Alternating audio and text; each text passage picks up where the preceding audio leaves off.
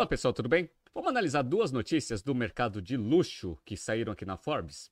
Primeiro é o seguinte: Richmond compra 70% da grife italiana de calçados de luxo Gianvito Rossi. E a segunda é, Grupo Kering, dono da Gucci e da Yves Saint Laurent, adquire 30% da Valentino.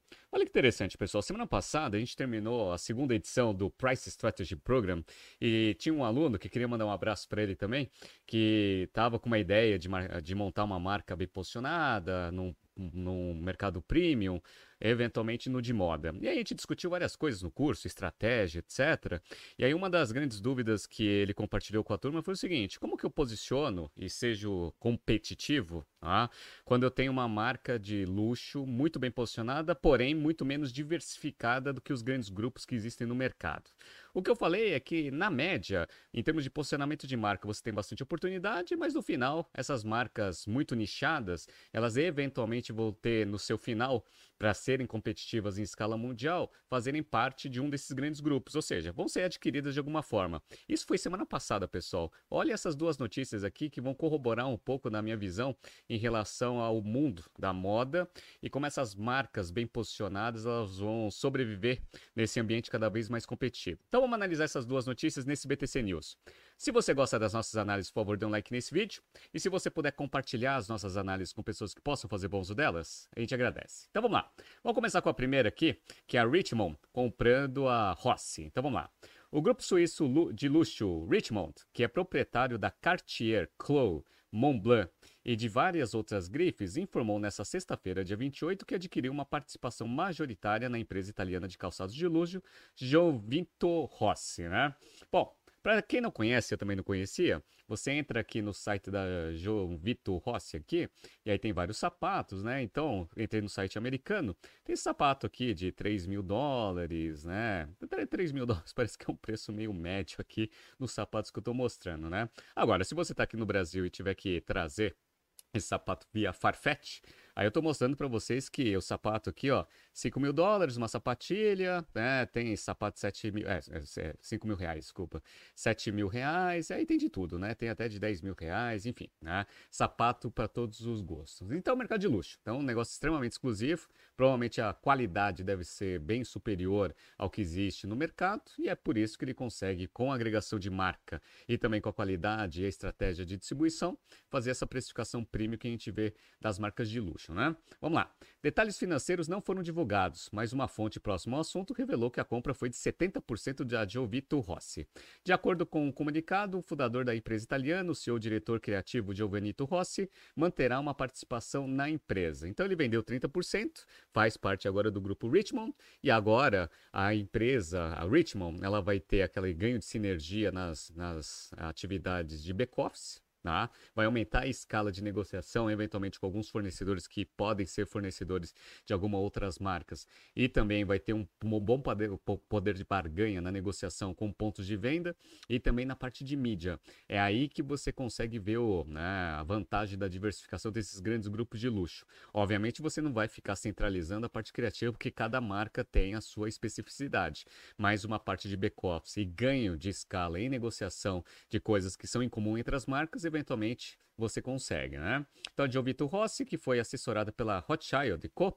nessa negociação, foi fundada em 2006, então não é uma marca tão antiga assim, então uma marca relativamente nova, muito bem posicionada. No ano passado, suas receitas totalizaram cerca de 100 milhões de euros, com um lucro líquido de 23 milhões de euros, margem líquida de 23% para uma empresa bem nichada, nada mal, né?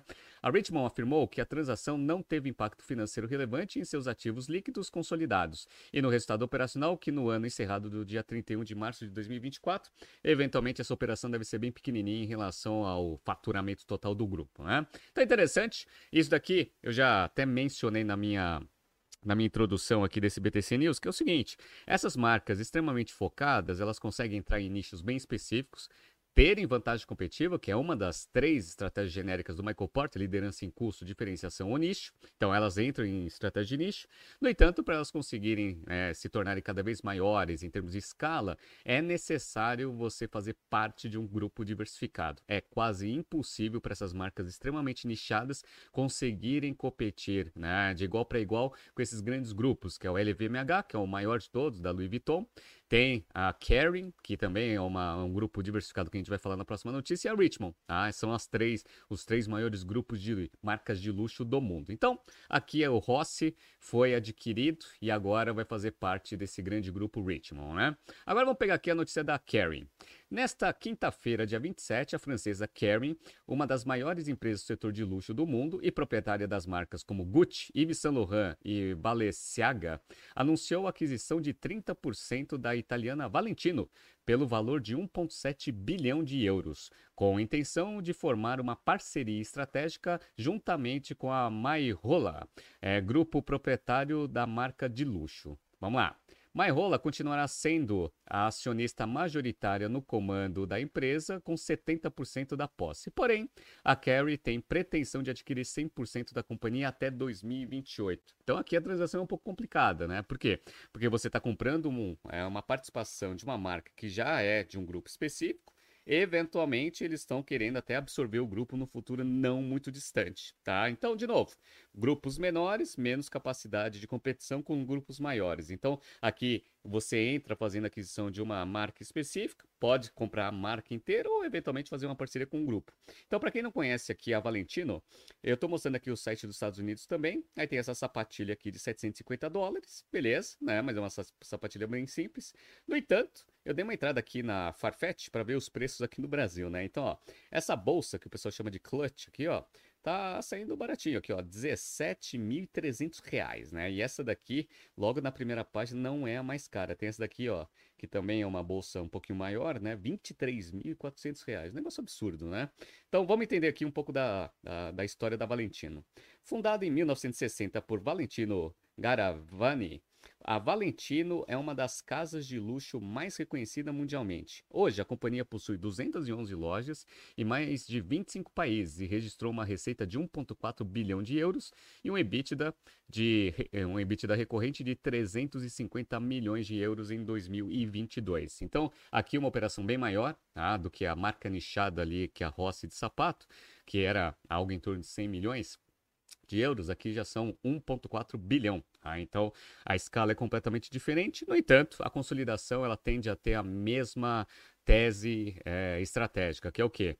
Essas marcas, para conseguirem se manter competitivas, elas precisam necessariamente fazerem parte aí de um grupo muito maior que vai ter todo o poder de barganha e as sinergias administrativas para conseguir fazer a performance operacional ser superior à média de mercado. Então, bem interessante, mercado de, de luxo aí se consolidando. A gente viu que no meio da pandemia a LVMH fez a grande aquisição da pandemia, que foi ter comprado a operação da Tiffany's, e isso daqui é recorrente. Então, diversas marcas de luxo vão sendo criadas, focadas no nicho, se posicionam muito bem e se tiverem um apelo de marca muito bom, um produto ótimo e uma perspectiva de crescimento, pode ter certeza que serão alvos aí desses grandes grupos de marca de luxo para serem competitivas. Então, bem interessante, né? A gente consolida um pouco do que a gente apresentou no curso do Price Strategy Program que finalizou na semana passada. E se você eventualmente quiser também a, aprender técnicas de precificação e como que você alinha estrategicamente uma companhia utilizando o Price, teremos a última turma de 2023 começando em outubro, inscrições abertas. Então entre no nosso site www.btcompany.com.br e faça parte da última turma de 2023. Tá surgindo aqui alguns BTCs News passados para vocês se atualizarem. Não se esqueça de inscrever no nosso canal e na nossa newsletter. Grande abraço e até amanhã.